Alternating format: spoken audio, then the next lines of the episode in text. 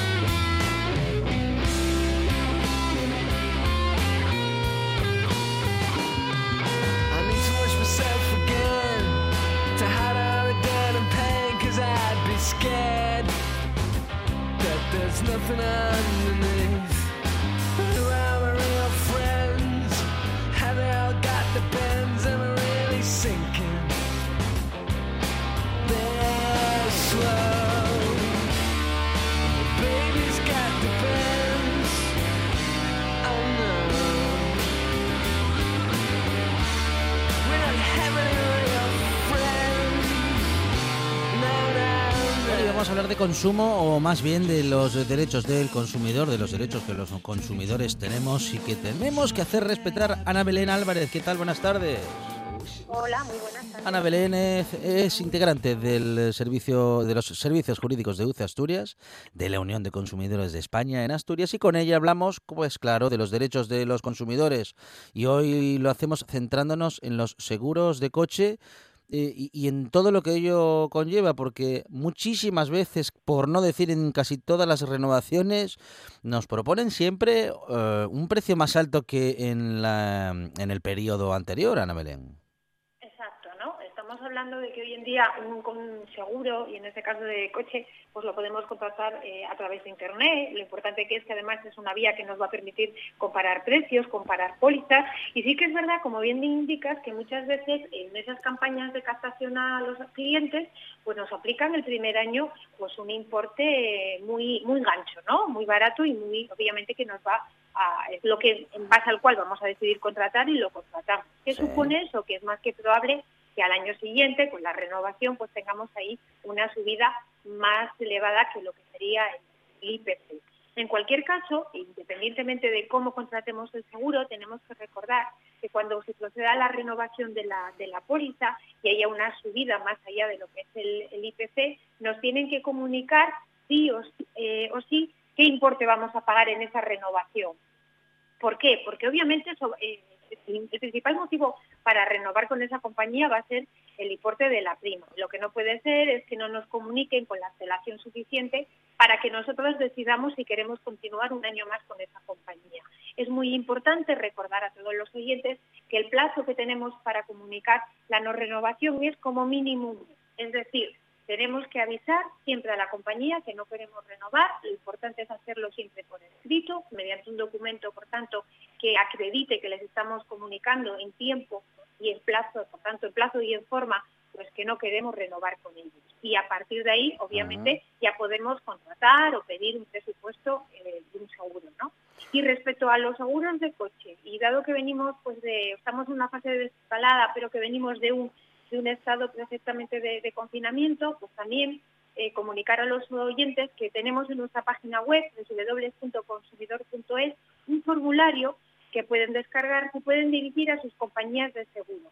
¿Con qué objetivo? Hemos estado obviamente con un confinamiento eh, a través de un real decreto precisamente del 14 de, de, marzo, donde se declara un estado de alarma, la imposibilidad, por tanto, de salir de nuestros domicilios y por tanto, en, la mayoría de los casos obviamente no hemos utilizado el coche. Si eso lo unimos, que la ley de contrato de seguro del año 80 permite, según el artículo 13, que el tomador o el asegurado ha de comunicar a nuestra compañía de seguros eh, cuando ¿verdad? disminuye el riesgo el, riesgo objetivo del coche, ¿no? Si obviamente el coche no se ha movido, lo hemos tenido en el garaje durante un periodo largo, está claro que no ha tenido un riesgo de sufrir accidentes. Es unido junto con un portal que la propia DGT ha creado este proceso para todo esto, donde se, ya se parte de que la disminución del tráfico de coches pues estuvo entre un 50 y un 75%, pues es algo más para poder insistir a nuestra compañía,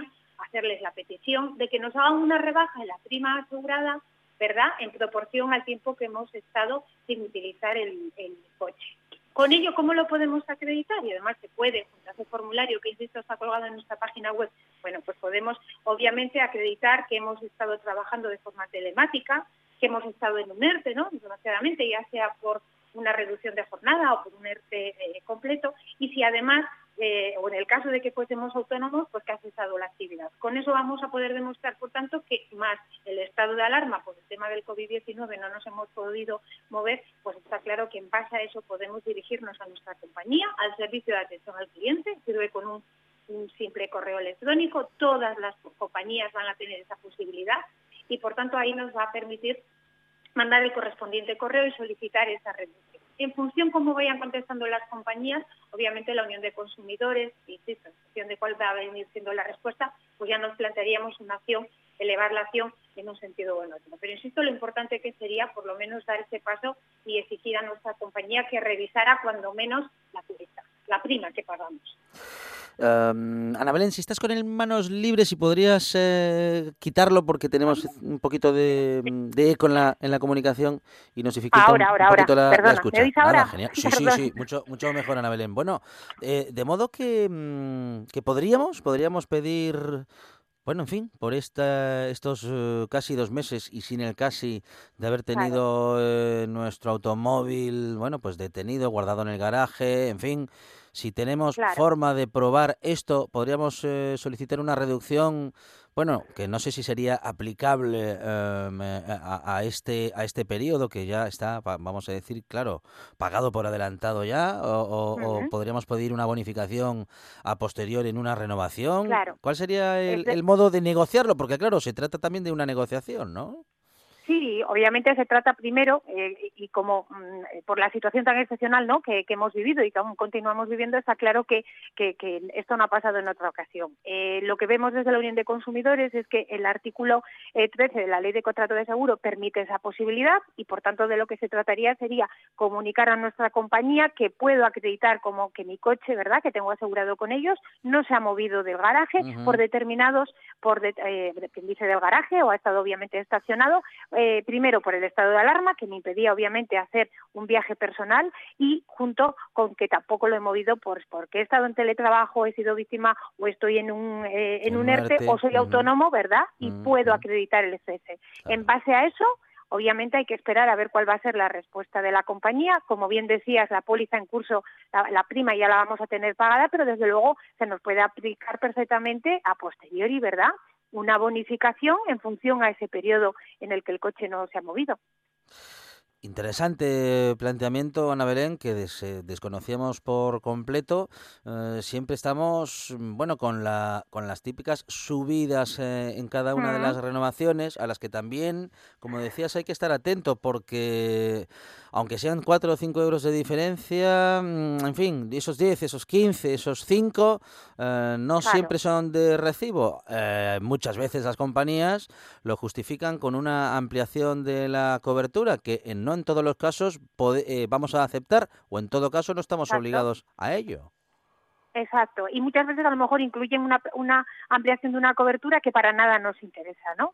Entonces, aquí la clave desde luego es que eh, sepamos con tiempo suficiente y por eso nos lo tienen que comunicar cuál es el importe de la prima que yo voy a pagar. Yo sí lo sé, por tanto, y no me interesa renovar con ellos, tengo tiempo suficiente pues para comparar compañías de seguros e irme a otra. Insisto que ellos están obligados cuando hay una subida considerable, ya no se trata de que hayamos tenido un siniestro, ya no se, no se trata de que sea una subida o que se encarezca pues porque sea el IPC, sino cuando sea una subida que no se pueda justificar, obviamente el precio que paga pagamos por el seguro seguramente es el elemento más importante en base al cual tomamos la decisión de contratar con una u otra. Pues por eso tienen esa obligación de dármela a conocer y yo como consumidora la posibilidad de cambiarme a otra compañía. Insisto muy mucho lo importante que es siempre hacer la comunicación de cambio de seguro mm. siempre por escrito, si lo llevamos a una correduría pues que nos lo sellen o si lo mandamos por un correo certificado atención al asegurado o si lo mandamos a un correo electrónico que nos llegue el reporte, ¿verdad? Un correo que nos confirme que lo hayan recibido. Porque, insisto, esa es la forma que yo voy a poder probar que se lo he comunicado y, por tanto, si pese a eso me lo han renovado, obviamente me lo van a tener que anular. ¿Y es obligatorio tener un seguro activo, Ana Belén? Claro, lo que tenemos que, eh, sobre todo de lo que se trata es que cuando hablamos de los seguros del coche, eh, no se trata de simplemente devolver el recibo, ¿verdad? Cuando nos lo cargan, porque no estamos de acuerdo con el importe. Hay que tener en cuenta que lo que tenemos que, estamos obligados obviamente a tener ese contrato eh, de seguro sobre ese coche, estar al día y por tanto ahí siempre también ser vigilantes que nos carguen el recibo en el tiempo y forma que, tenemos contratado según la póliza.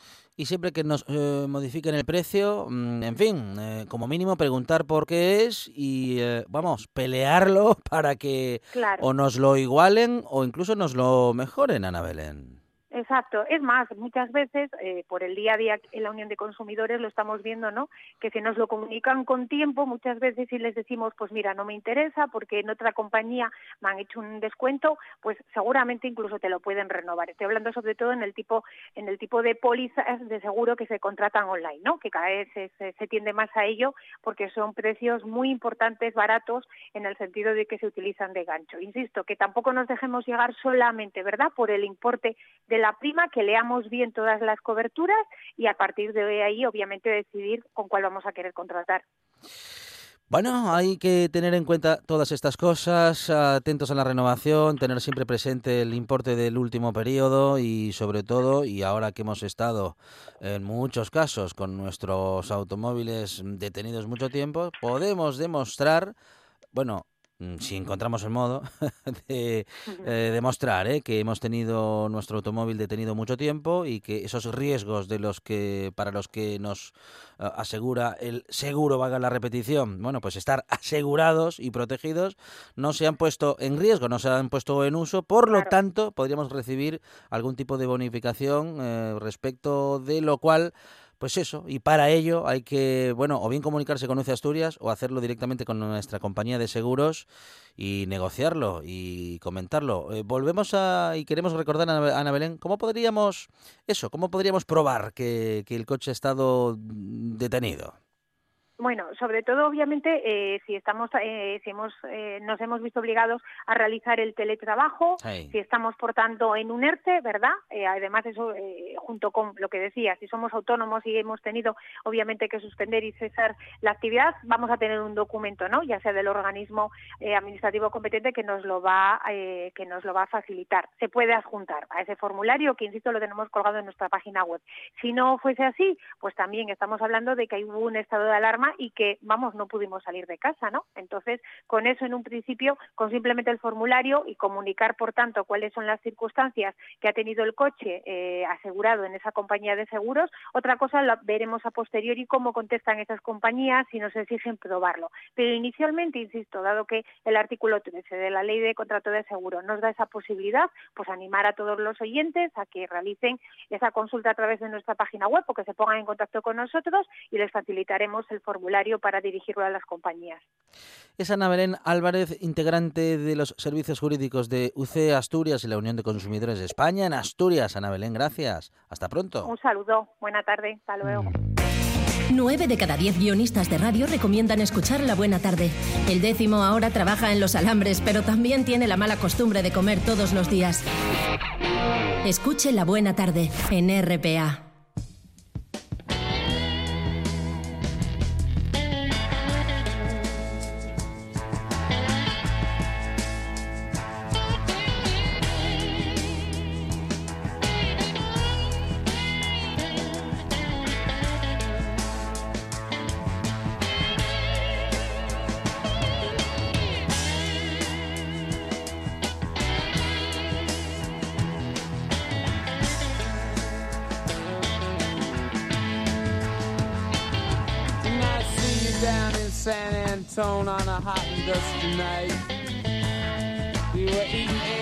And when the black man there drew his knife.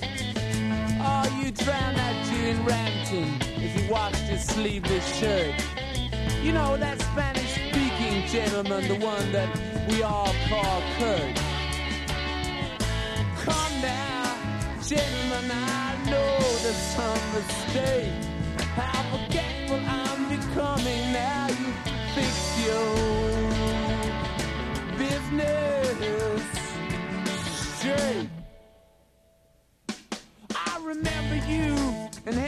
Siempre buena música en esta buena tarde, buena o buenísima. Bueno, igual que nuestros colaboradores. Borja Álvarez, ¿qué tal? Buenas tardes. Hola, muy buenas tardes, ¿qué tal? Muy bien, nuestro abogado de guardia en esta buena tarde, a que podemos encontrar en la calle Covadonga número 5 de Oviedo y también en borjaabogados.es. Ah, Borja, muchos consumidores, como lo veníamos comentando con Ana Belén, eh, ven como sus derechos no son respetados. ¿eh? Y hay que no solamente reclamar, sino que como en este caso, mm, parece que la administración tiene que mm, intervenir directamente. Algunas compañías, eh, algunas aerolíneas no están haciendo las cosas bien, Borja. Bueno, algunas, algunas, casi todas, Casi porque todas, son ¿eh? 17. Sí, Uno sí. llega a pensar cuántas cuántas aerolíneas hay en- eh, operando ahora mismo en este país, ¿no? Son 17 aerolíneas. Eh, mira, cuando cuando empezó el estado de alarma, cuando empezó todo esto, que además justo eh, pasamos la, la Semana Santa, eh, que fue un periodo vacacional importante de mucho negocio en casa. Yo recuerdo que los lo, lo que la- las primeras consultas que sí que teni- tuvimos bastantes o yo tuve bastantes eran precisamente sobre este tema, ¿no? Se empezaron a cancelar vuelos y los consumidores, mis clientes o incluso no solo consumidores, sino incluso alguna agencia de viajes eh, te preguntaba, mm, oye, es que me han cancelado los vuelos y ese dinero que yo ya pagué, ¿qué pasa con él? Claro. ¿Vale? Eh, en un principio, en una situación normal, todos los vuelos cancelados se reembolsan. Si la, si la, la cancelación es culpa de la compañía, se reembolsan los, Sí. los vuelos. No hay más.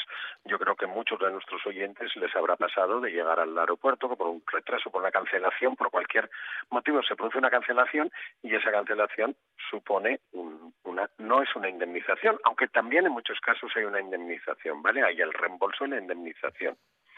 Si el servicio no se presta, se devuelve el dinero y si es necesario indemnizar, se indemniza. Esta era la directiva que había de la Comunidad Económica Europea. ¿Vale? Sin embargo, ahora las compañías eh, empezaron a hacer caso omiso a esta normativa. Eh, fíjate que, que podían haber dicho, mire, es que yo no cancelé el vuelo por mi culpa, sino que me lo cancelaron. Sí. Al final la culpa no es de no es de nadie, es de todos o es solo de, de- del bicho, ¿no? Es solo del COVID. Pero la cosa es que hay una fuerza mayor y se canceló y podía haber dicho, mira, tampoco es culpa mía, vamos a llegar a un acuerdo como estamos haciendo para otro montón de contratos, ¿no? Sin embargo, las compañías lo que dijeron fue, no devolvemos el dinero. Y posteriormente dijeron, aunque bueno, si queréis, os damos un bono, un voucher, que se llama voucher con V, en el cual eh, tú puedes, tienes ese dinero guardado en la compañía y dentro de, puedes en el plazo de un año gastar ese dinero, Vale. ¿vale?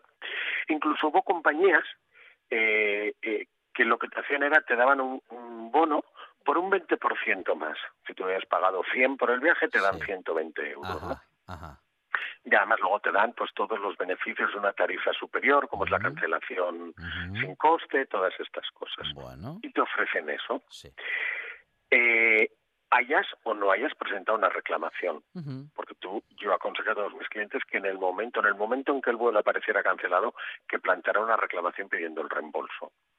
Habiéndola pedido no, ellos decían no hay opción a reembolso. Yo te doy el dinero, yo te, yo te doy este, este bono y tú tienes este bono. Este es la único reembolso que tienes.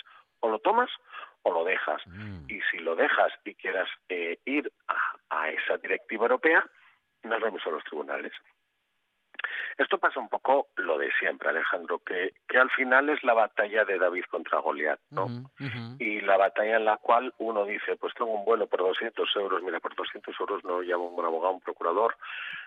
Siempre que te llamaba, ya te digo, eran vuelos, eh, pues a lo mejor un vuelo internacional, un vuelo transoceánico, una familia que se que, viajaban cuatro, porque este con esta eh, circunstancia también te encuentras que a veces en Semana Santa tú organizas un viaje, mm, cuatro amigos, seis amigos, y dices, ya, pero es que si ahora me das un bono para estos cuatro o seis, igual volvemos a viajar juntos. Eh, y, es, y, y lo de cuatro o seis empieza a ser una cantidad importante de dinero, ¿no? Eh, esto empezó a generar un pequeño revuelo y el Ministerio de Consumo, el nuevo, el nuevo Ministerio de Consumo que hasta ahora no habíamos tenido, advirtió a las aerolíneas. Y les dijo, no, no, olvidaros, tenéis que ofrecer la posibilidad del reembolso, tenéis la obligación de reembolsar. Sí que podéis ofrecer un bono con un 20% más, un- lo que quieras, tú puedes pactar con tus clientes lo que quieras, pero siempre partiendo de la posibilidad del reembolso, porque el reembolso es la obligación que tenéis. Esto fue lo que el Ministerio de Consumo dijo y avisó a las compañías. Sin embargo, las compañías, estas 17, se mantuvieron en sus 13 y dijeron, mire, yo no cambio nada. ¿Por qué? Porque tú imagínate, eh, estamos hablando, a veces eh, pensamos esas cosas desde nuestra economía personal y dices, bueno, yo total son 300 euros, pero es que la compañía son 3 millones o 30 millones o 300 millones de euros los que tiene ahí retenidos, ¿no? Por un servicio que no prestó. Con lo cual, si de esos 300 millones, a fuerza de pelear, solo le reclaman 100, pues son 200 que se ganó. Claro, claro. Mm, mm, mm, mm. Eh, a fuerza de, de, de hacerme fuerte, nunca valga la redundancia, a fuerza de intentar no, no facilitar la tarea, hay un montón de reclamaciones que se van quedando por el camino. Unos ni siquiera habrán cogido el bono y otros tendrán el bono. ¿Vale? Entonces el Ministerio de, de Consumo, y esta sí que es la novedad y es la noticia, decide, amparándose en la legislación de consumidores, tomar la iniciativa y ser él el demandante. Guaja. Ir al juzgado y decir, mire, yo tengo capacidad para demandar porque la ley me lo permite. Y entonces voy a ejercitar una acción de cesación que se llaman, que suena muy como si fuera un invento que se han hecho, pero no es ningún invento. Es decir, yo pido que ceses en esa actividad contra estas 17 compañías. Yo conozco 17 compañías, soy el Ministerio de Consumo y conozco que estas 17 aerolíneas están haciendo esta práctica. Y como es una práctica que se puede llevar a los, a los tribunales, podría haberlo llevado la OCU, pero en este caso el Ministerio de Consumo tomó la iniciativa, los demando.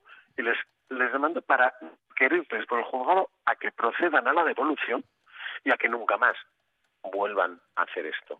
A que siempre tienen que ofrecer la posibilidad de reembolso. De ahora en adelante, siempre pase lo que pase, ellos están obligados a reembolsar, con lo cual tienen que pedir, tienen que ofrecer esa posibilidad. Independientemente que luego, lo que te decía antes, dices, mira, puedo darte el reembolso, pero si quieres que me dé el reembolso, te doy un 20% más y, y te permito que en un año puedas viajar. Bueno, pues ahí ya dependerá de la libre voluntad de los contratantes, ¿no? Pero en principio, el derecho del consumidor lo tienen que respetar. Y no sabemos lo que va a pasar. Bueno, es un bueno, pleito claro. que no sabemos lo que va a pasar. Tiene muchos visos de prosperabilidad, pero no sabemos lo que va a pasar. Eh, resulta muy llamativo eso, que sea el Ministerio de Consumo. Yo creo que es la primera vez que, el Gobierno ejerce una acción judicial contra unas compañías privadas.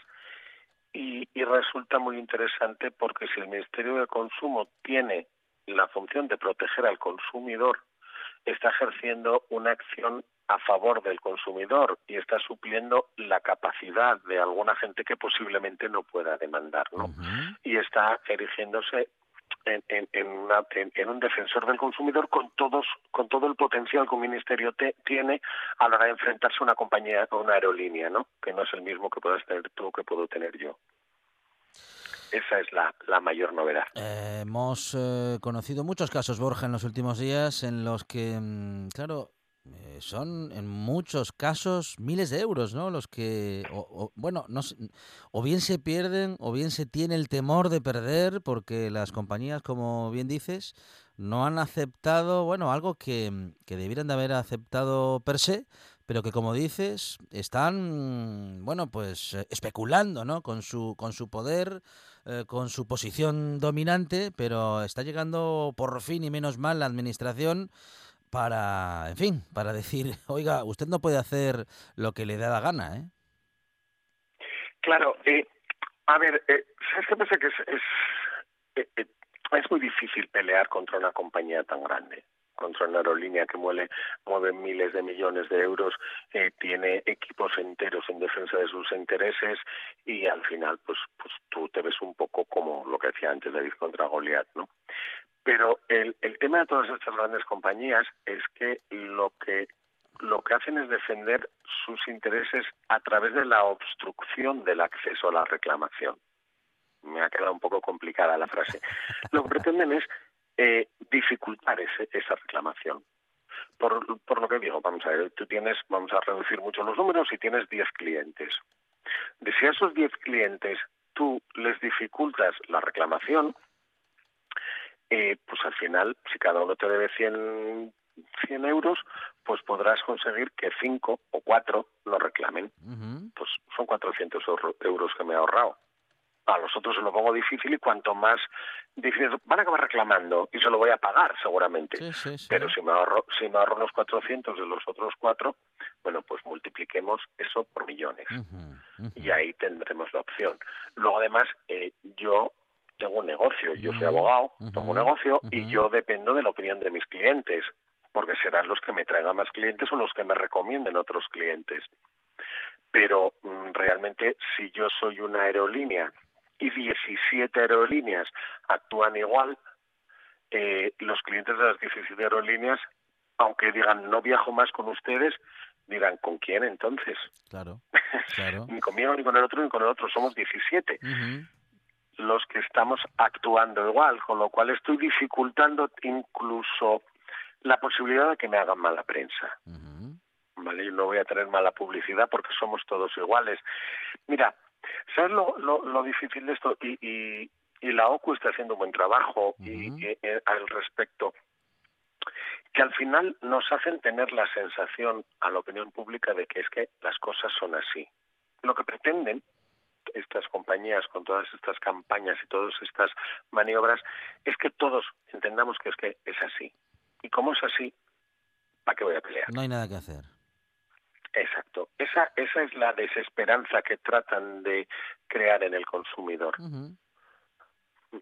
Es cierto que últimamente, tras la crisis del 2008, empezó la gente a tomar un poco más de conciencia por necesidad, no por otra cosa. Claro, claro. Y frente a ciertos temas, como fueron las cláusulas suelo y todo eso, se creó un revulsivo de no, es que yo soy consumidor, tengo mis derechos. Es cierto, y se empezó a defender un poco más. Pero en otros ciertos sectores, como es la aeronáutica, mm, sí se genera esa esa condición de mm, es que es así y me tengo que aguantar y punto. Si quiero viajar y quiero volar, es que es así. Y ciertamente, eh, bueno, pues está bien que alguien rompa una lanza a favor del consumidor y le diga, no, mire, no es así. Eso no es así. Hay que, mm, hay que, bueno, como decimos, como comentamos siempre con Ana Belén y cada vez que hablamos de consumo, ¿no? Eh, hay que reclamar, Borja, porque en el reclamo justamente radica el poder del consumidor eh, y, y- aunque sean 200 euros o ciento y pico lo que podamos eh, estar perdiendo o que nos pueda estar ofreciendo la compañía eh, respecto de no devolvernos el dinero, pero sí hacerlo, eh, bueno, de un modo que pueda, entre comillas, beneficiarnos, ¿no? Bueno, eso también puede ser parte de la negociación. También podríamos aceptar que en lugar de devolvernos 200 euros, nos ofrezcan un crédito de 220. Eh, aunque, aunque, aunque, y aquí voy a, voy a ser un poco abogado de las dos partes, ¿no? Eh, si nos ofrecen esto, yo lo primero que pienso es, seguro que me tendrían que devolver mucho más. Bueno, eh, quiero decir, yo tengo la opción del reembolso. Al final la cantidad en este caso es la misma. O te pago el billete, te doy el billete más un, ciento, un 20%. ¿Qué condición tiene ese 20%? Que tienes un año para gastarlo en mis productos. Ah, vale. Pues es lo mismo, es lo mismo que si voy a una tienda y me y digo esta prenda no me gusta, compré un jersey y no me gusta. Y llego, digo, el jersey me costó 100 euros, eh, me los devuelva y me dice, mire, le doy dos opciones, o le devuelvo el dinero que tiene usted su derecho, o le doy un bono por 120 euros. Eh, yo tengo la facultad de decidir si quiero mi dinero en el bolso o quiero quedar con un crédito en esa tienda para gastar en esa tienda. Pero claro, la tienda me tiene que dar la, las dos posibilidades. No vale que me digan, no, mire, no le devuelvo el dinero, solo le doy 120 euros para gastar aquí en un año. No, no, usted me tiene que dar las dos posibilidades y yo puedo decidir. Y reclamar, Alejandro, hay que reclamar siempre, aunque no nos deban dinero, aunque eso nos tenga un coste económico, aunque no nos haya, sufrir, no nos haya causado un perjuicio económico. Eh, un maltrato eh, por un teleoperador, un, maltrato en, en una tienda, hay que poner la reclamación porque tenemos nuestros derechos como consumidores y tenemos nuestra técnica como personas. Entonces siempre hay que poner la reclamación. Lo que pasa es que hay un problema y este problema cada día se está agravando más y es que cada día contratamos menos cara a cara. Cada día contratamos más por teléfono y cada día contratamos más por internet y cada día es más difícil encontrar un cara a cara donde plantear la, reclamación. Muchas veces te dicen, eh, para meter una reclamación en consumidores, eh, tienes que pedir la hoja de reclamaciones. Y dices, tú es que estoy en un ordenador, aquí, aquí nadie me contesta eso. O tienes que poner una reclamación en atención al cliente. Yo pongo una reclamación por teléfono, pero es que yo no tengo una copia de esa reclamación. Claro. Yo no, eh, ¿Entiendes? se están generando eh, todo, todo el, ambiente, toda la cuestión telemática, toda la cuestión de Internet, toda la cuestión del teléfono, toda la falta de cara a cara en una contratación y un papel escrito donde yo pueda leer y firmar me está generando de alguna manera indefensión. Eh, yo es un, tema que, que, sí que practico mucho, quizá por, por deformidad profesional, pero cuando me ofrecen algo por teléfono yo siempre les digo, mm, ¿me puedes mandar un mail y lo leo y te contesto? porque yo no quiero esa información por teléfono, yo no quiero que ustedes por teléfono me cuenten, me cuenten su vida y me graben una me hagan una grabación donde yo diga sí, no, vale, sí. Porque yo necesito leer, necesito saber lo que estoy firmando. Porque en la mayoría de los casos no tengo no tengo ni idea o tengo muy poca de a qué estoy diciendo que sí. Exactamente. Muchas veces no sé realmente lo que estoy diciendo que sí, a lo que estoy diciendo que sí. No he podido comparar porque me pillan por la calle o me pillan durmiendo la siesta y quiero que acabar pronto con esa contratación. Entonces, al final he contratado algo que no sé, tengo una firma que no sé dónde está y además tengo que poner una reclamación a una compañía de la cual solo sé el nombre. Eh, esto es lo que genera el problema. El problema lo genera la falta de lugares donde hacer una efectiva reclamación. Porque muchas veces si te pones a poner una queja en, consumidores, es muy complicado porque te preguntan dónde fue, a qué hora, mm, qué número de teléfono, cuál era la compañía, quién es la persona que la atendió. Y alguno sabe quién es el operador que la atendió, sabe el nombre cuando cuelga el teléfono, porque yo creo que ninguno lo recordamos yo tengo la tengo la manía de apuntarlos, según me los están diciendo, porque porque yo generalmente hago las imágenes desde mi despacho y entonces tengo un papel y un bolígrafo al lado. Pero si no, yo no sé los nombres de los operadores que me están atendiendo, ni mucho menos cuando contrato por internet, como es el caso de los vuelos. Que generalmente tú entras en una página, contratas un vuelo y se acabó. Y luego te dicen un teléfono para reclamaciones que no te lo coge nadie, mm y la mayor parte de las veces si nos damos cuenta que yo creo que esto sí que sería una cosa que habría que regular, que tuvieran un buzón físico, tanto por mail o, una dirección física para poder mandar un burofax, una carta, una reclamación, porque muchas veces eh, lo difícil de todo eso es encontrar un lugar donde reclamar. Ese es, normalmente es el problema. Y con eh, estos tiempos tan digitales y tan de comunicaciones y tan de maquinitas, Borja, eh, reclamar a veces se convierte en una misión imposible. Lo acabas de comentar muy bien, ¿eh? Y, en fin, hay que tener paciencia y hay que adaptarse a estos nuevos tiempos y siempre reclamar con más voluntad que antes, porque nos lo ponen cada vez más difícil. Borja Álvarez es nuestro abogado de guardia en esta buena tarde y el titular de hoy es que el Ministerio de Consumo ha intervenido ante las aerolíneas que se han negado a los reembolsos de dinero a clientes por la situación del COVID-19. Ya era hora, Borja, gracias. Un abrazo. Gracias a vosotros, un abrazo. Hasta luego. En toda Asturias. En toda Asturias. RPA. RPA. Esta es tu radio.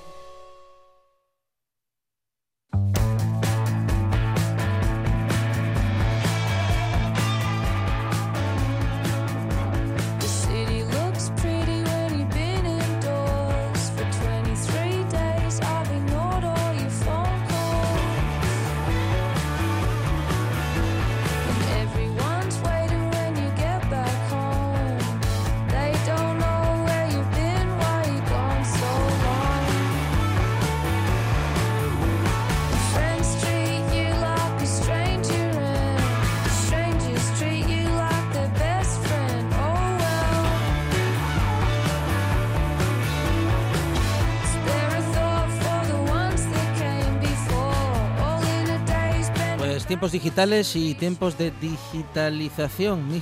Fíjese todo lo que hemos hablado de digitalización eh, en empresas y al final hoy tenemos que seguir haciéndolo y cada vez de más porque parece que es la manera, aunque no todos los formatos son digitalizables. Olga Gutiérrez, ¿qué tal? Buenas tardes.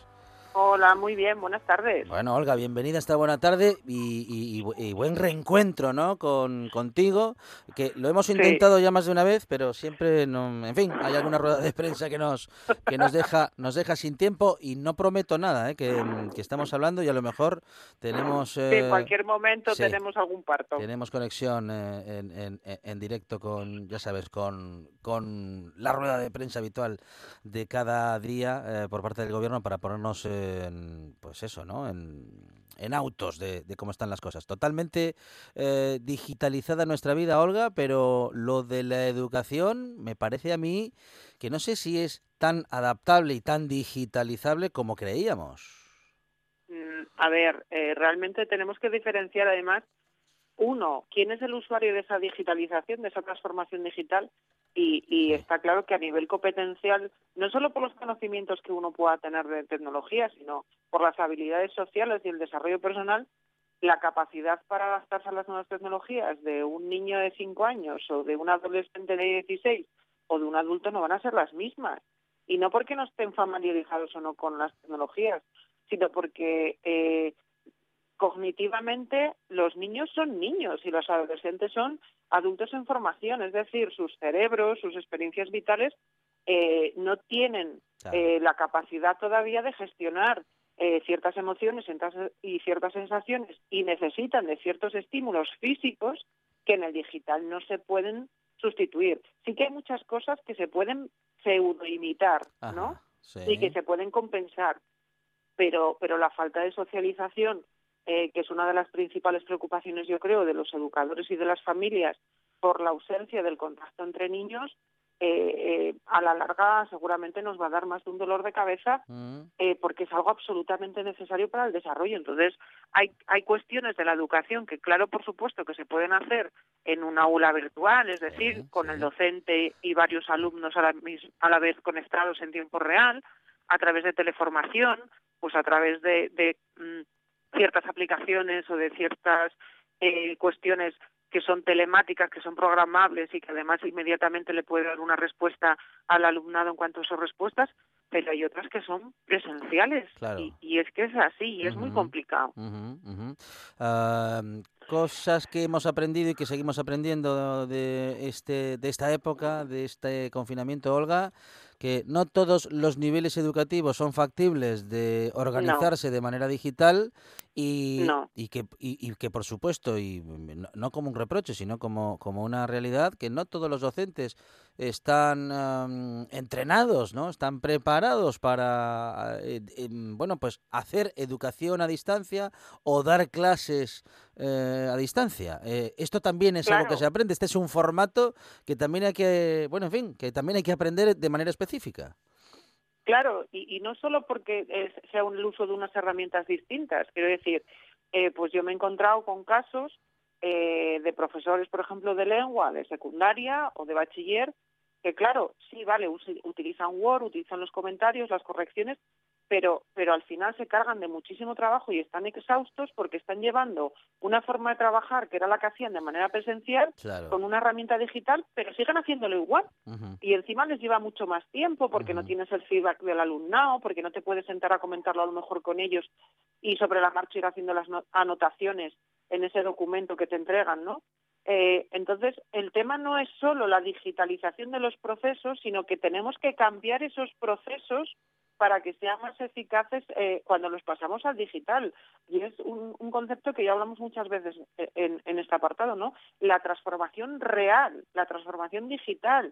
No el que cojas algo que antes hacía de una manera presencial de la misma manera y ahora me lo paso al digital y lo hago de la misma manera.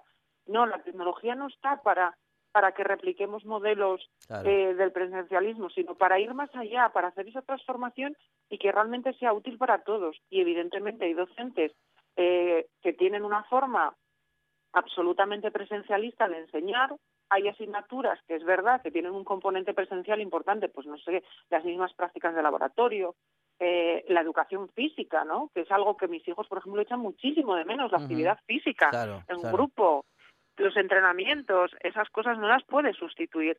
Eh, pero hay que buscar esa transformación y hay, que ir un paso más allá. No podemos coger lo que hacíamos antes, como lo hacíamos antes presencialmente, y pretender que una herramienta tecnológica lo sustituya. No, hay que transformar ese proceso y luego efectivamente hay etapas educativas, infantil, primaria, eh, la parte de la socialización que tienen las escuelas infantiles, tanto las de primer ciclo de 0 a 3 como las de segundo ciclo que ya están integradas en los colegios de primaria de 3 a 6, es, es una etapa fundamental en el desarrollo de los niños, la interacción con otros niños, ¿no? Y, y la gestión emocional de las relaciones sociales, eh, etcétera. Si ya nos metemos en primero y en segundo, que siempre son eh, cursos que son relativamente costosos para ciertos niños y niñas, eh, pues porque es cuando se asienta la lectoescritura y hay que hacer un trabajo muy intensivo con ellos de, de acompañarles, de enseñarles cómo se hacen esos trazos, etcétera. Y, y luego, bueno, pues eh, tercero y cuarto todavía no son del todo autónomos tampoco, como para que se puedan gestionar ellos solos, ni tienen una conciencia de la tecnología a veces mucho más allá del juego. Y hombre, los de quinto y sexto, pues a lo mejor sí, ya son un poquito más capaces, ¿no? De hacer cosas por sí mismos con la tecnología y, y tener cierta autonomía. Pero claro, de quinto para abajo la cosa se complica muchísimo. Y además, hay además, digo, Olga, algunas asignaturas, mmm, en fin, que lo, y lo comentábamos con Pedro Menéndez, que es profesor hace un montón de años de literatura, que hay algunas mm. asignaturas que, que, que, que, bueno, asignaturas, es que en algunas es evidente que se necesita lo presencial. Eh, bueno, digo, al menos hasta que nos, nos inventemos otra cosa, si no, estamos, si no estamos en clase, si no hay una, eso, una presencia física, si no estamos ahí, cara a cara, eh, no se puede enseñar, no sé, un tema nuevo de matemáticas, por ejemplo. Eh, me parece, me parece imposible. Eh, de otra manera. Porque, porque para los profesores eh, resulta muy frustrante no tener el feedback del alumnado, ¿no? Mm, para empezar, mm. porque, porque son una gran guía, ¿no? Cuando tú estás dando clase y estás viendo la cara del alumnado, estás viendo los gestos, estás viendo quién se conecta o se desconecta de clase, eh, vas cambiando el ritmo, vas adaptándote a las preguntas. Sin embargo, cuando tienes una pantalla por el medio, eh, muchas veces ni siquiera te estás viendo, porque bueno, a, mí me pasa ahora que estoy haciendo aula virtual con los ciclos superiores de FP, eh, que muchas veces tienen que desconectar la cámara porque el ancho de banda eh, es no es suficientemente bueno como para que tengan la imagen activada y entonces se les cuelga el equipo, bueno, eh, ya estamos en temas técnicos complicados. Y, y esa soledad de que no sabes a quién estás hablando ni lo que te está diciendo y no tienes ese feedback, no tienes ese retorno de esa señal corporal, de esa cara, ¿no? preguntándose qué le estás diciendo, eh, te despista mucho. Y, y, eso sí que es verdad que ya no es por una cuestión tanto a lo mejor de los contenidos de la materia en sí, ah. sino como lo que es el proceso de, de, aprendizaje y de enseñanza, ¿no? de, de, cómo nosotros recogemos eh, como docentes eh, las señales que nos dan nuestro, nuestro alumnado y nos vamos adaptando a ellas y bueno, con, los métodos digitales tradicionales es complicado. En todo caso, también hemos comprobado, Olga, que si bien nuestros eh, niños y niñas, bueno, nuestros hijos e hijas no han podido Em, sobre todo a ciertas edades, ¿no? No han podido continuar con, eh, con la formación, bueno, de contenidos, ¿no? Respecto de nuevos contenidos y demás durante todo este tiempo. Eh, pero bueno, sí que la conexión, esta conexión digital, estos eh, grupos mm, de clases que se conectaban con profesores y profesoras, sí que ha valido eh, para seguir conectados, que no es poco, digo, es una parte importante que algunos profes han, han, sabido interpretar y han sabido continuar. Pero ese es el problema, que ha habido algunos, sí. no todos. Y, y, y en nuestro caso el contacto ha sido mínimo y así lo solo en el caso del mayor. En el caso del pequeño no ha habido ninguna interacción con el resto del alumnado ni, ni siquiera se ha planteado la posibilidad desde el centro eh, de utilizar la tecnología, eh, en principio por la carencia de, de soporte de, las familias, ¿no? Lo que pasa que, bueno, se está utilizando, por ejemplo, sistemas como WhatsApp para mandar eh, los deberes por escrito y, bueno, que yo sepa, eh, si tú tienes eh, para recibir eh, archivos por WhatsApp, también tienes para hacer videollamadas por WhatsApp. Entonces, No sé si es una, un desconocimiento de, de la capacidad de las tecnologías o, como decías antes, a lo mejor una falta de formación en cuanto a ellas. Pero sí que ha habido docentes, como bien dices, que han hecho el esfuerzo y, que han intentado mantener el contacto, aunque fuera telefónico, aunque fuera a través de una llamada, ¿no?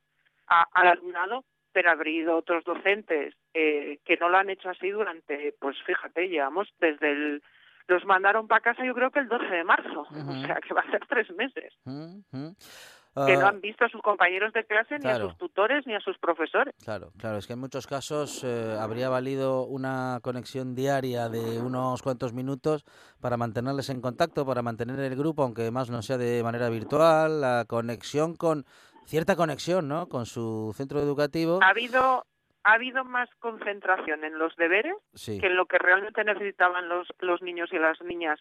En el caso de Asturias, puedo decirlo porque estoy en contacto con muchos grupos de AMPAs y aparte como presidenta de una asociación de necesidades educativas también estoy en contacto con las personas que forman la asociación y que están repartidas por muchos centros. Ha habido profesores ejemplares, ha habido profesoras ejemplares, ha habido eh, centros eh, que se han preocupado todas las semanas de estar en contacto con, el alumnado, pero ha sido algo además de motu propio. No ha habido ningún tipo de instrucción desde consejería eh, de manera que se le dotara a, todo el alumnado de las mismas posibilidades ni a todo el profesorado de las mismas posibilidades para continuar en esta situación. Y cuando al final no hay una instrucción clara, eh, el problema es que, cada uno hace lo que puede. Y, yo quiero pensar que es eso, que es una cuestión de que cada uno ha hecho lo que ha podido y que ha habido muchas personas que esta situación pues se les, se les ha ido de las manos, tanto docentes como familias. Bueno, este apartado que acabas de mencionar, el de las eh, familias, también es interesante, Olga, ¿eh? porque en muchos casos también, y, como dices, sin adaptación eh, del contenido a lo digital, es decir, simplemente con el traslado de aquello que no se ha podido dar en clase, lo trasladamos a, en fin, a esa plataforma y, y lo convertimos en deberes. Esto ha puesto en muchos problemas a muchas familias también que han tenido, bueno, que tenían también otras dificultades, ¿no? A las que enfrentarse en esos días, en esas semanas, en esos meses y no, en fin, eh, produjo produjo mucho estrés también. Bueno, pero es que es que la vida de, de nuestros hijos e hijas se ha quedado suspendida, o sea, su, su vida educativa se ha quedado en un suspenso. Aquello que ellos hacían de 9 a 2, que era asistir al colegio y, y adquirir una formación, eso ha desaparecido de la variable. Entonces, no se trata de que los colegios sean un aparcaniños, ni muchísimo menos. Es que se les ha privado de la escolarización. Punto mm. número uno. Y punto número dos, el trabajo de las familias es su trabajo. Eh, sus hijos son su responsabilidad como padres y como madres y tienen la responsabilidad de criarles, pero los que afortunadamente eh, han mantenido su trabajo y han tenido que trabajar, además en unas condiciones, como estamos diciendo, que no son las normales, que han sido duras para todos, además tenían que enfrentarse a que, a que tenían que acompañar a sus hijos cuando ni son maestros, ni son docentes, y ese es su trabajo. Entonces, ha habido un esfuerzo muy grande por parte de las familias y luego, claro, familias que, en los que hay eh, ambos progenitores, por ejemplo, son sanitarios. Esos casos existen también y son muchos. Eh, el estrés al que está sometido el gremio sanitario, más el enfrentarte con esta situación, pues, pues yo creo que nos ha puesto a todos muy al límite. Y, y eso yo creo que también, bueno, hay que ser un poco empático y entender eh, que muchas familias estén eh, preocupadas de cara al curso que viene porque realmente no tenemos claro si va a empezar de manera presencial o no. Bueno, eso no se sabe de momento. En algún momento supongo que se sabrá y también hay muchas familias que están eh, inquietas por algunas propuestas que se están haciendo respecto de ese regreso en septiembre. pero bueno, a día de hoy, concreto, concreto, y que se sepa a ciencia cierta, digamos, no tenemos nada, Olga. No, exacto. Está todo muy en el aire. Entonces han sido tres meses muy duros para todos, han sido tres meses de angustia, además, de preocupación, no tenemos que olvidarnos eh, el, momento histórico en el que estamos viviendo, la cantidad de personas afectadas, afectadas, o sea, los números en España son terribles, son terribles y, es para estar realmente triste y preocupado. Y por supuesto que la salud de todos es, es lo primero, pero, pero tenemos que tener en cuenta que, que, los que estamos aquí tenemos que seguir viviendo y tenemos que seguir para adelante. Y, y nuestros hijos y nuestras hijas son una prioridad para nosotros, por supuesto, pero igual deberían empezar a hacerlo, a hacerlo más también para la sociedad y sobre todo para los políticos que se han olvidado completamente de los niños, aparcándolos en casa, suspendiendo las clases y, y, y dejando toda la responsabilidad encima de las familias eh, sobre esa conciliación que si antes ya era dura y era, era muy dificultosa, pues ahora se, se va a hacer prácticamente imposible. Y también en el ámbito mm, docente, Olga, hay algunos profesores que dicen, bien, somos eh, el sistema educativo o somos una de las partes del sistema educativo, pero tampoco las instituciones educativas eh, somos la solución para esa conciliación eh, familiar o conciliación laboral, Olga. No, a ver, pero es que lo eran. O sea, quiero decir, la escolarización en España es obligatoria, no es Sí. opcional. Ajá, O sea, los, los niños de septiembre a junio tienen que estar en el colegio escolarizados. Entonces, eh, hemos pasado de tener unas rutinas y, y, y una forma de vivir en sociedad que era que es que los niños entraban a las nueve en el colegio y salían a las dos. Eso no está pasando. ¿Vale? Y, no va a pasar probablemente mucho tiempo. Es decir, llevamos tres meses así, nos quedan mínimo otros tres meses de la misma manera. Nadie está eh, responsabilizando a los docentes de la carga de la conciliación, ni mucho menos. Pero tenemos que ser realistas. El sistema que teníamos como sociedad civilizada, que era el de que los niños a partir de los seis años y las niñas a partir de los seis años estaban escolarizadas y que tenían unas tareas y que tenían además unas actividades deportivas extraescolares que tampoco están haciendo y que echan muchísimo de menos, porque también era un tiempo de ocio, no solo de educación física y de desarrollo emocional y corporal, y no está ocurriendo. Y llevamos tres meses así y tenemos otros tres meses por delante. Y en un niño, seis meses, en una niña, seis meses, es muchísimo tiempo. Estamos hablando de etapas de desarrollo cognitivo, sobre todo en los más pequeños. Entonces, es muy preocupante ver la banalidad con la que se critica a los padres por pedir soluciones, no por pedir que los niños vuelvan al aula o las niñas vuelvan al aula, no, por, por decir, a ver, necesitamos soluciones para esta realidad.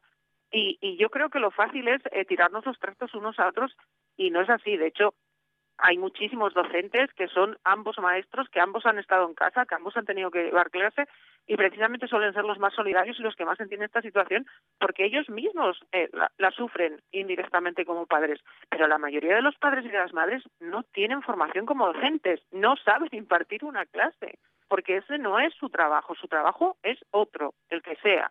Y sí, su responsabilidad es cuidar de sus hijos, alimentarlos, cuidarlos, llevarlos al médico, pe- pero no tenerlos escolarizados en casa tampoco. Tenemos que valer para todo, Olga. Eh, bueno, lo intentamos, ¿eh? Pero, en fin, en Bueno, fin, a- pero- a, veces parece que se nos exige demasiado, ¿no?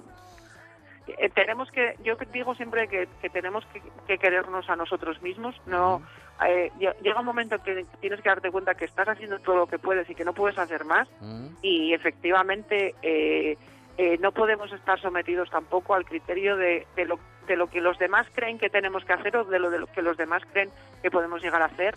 Y, y a lo mejor tenemos que también pedir ayuda en un momento dado. Y lo estoy diciendo como las dos cosas, ¿vale? Como, como docente, como madre y como persona. Y, y a lo mejor el problema está en que no hemos pedido suficientemente fuerte ayuda y, y- y tenemos que empezar a hacerlo más en serio y, y poner el foco en, en esa realidad que es que lamentablemente Asturias. Noticias, y- Olga. y- Nos vamos a las y- noticias.